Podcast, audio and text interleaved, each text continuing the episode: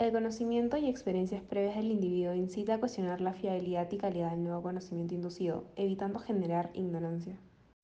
Y ahora para las perspectivas de nuestro contraargumento, la primera perspectiva es que el nuevo conocimiento no es asimilado, ya que hubo un contacto con información concerniente al tema,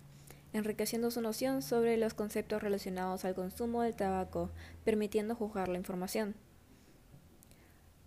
Y la segunda perspectiva nos dice que las experiencias adversas, tales como la muerte de un familiar por el consumo de tabaco, les permite cuestionar la fiabilidad del nuevo conocimiento brindado por las empresas tabacaleras,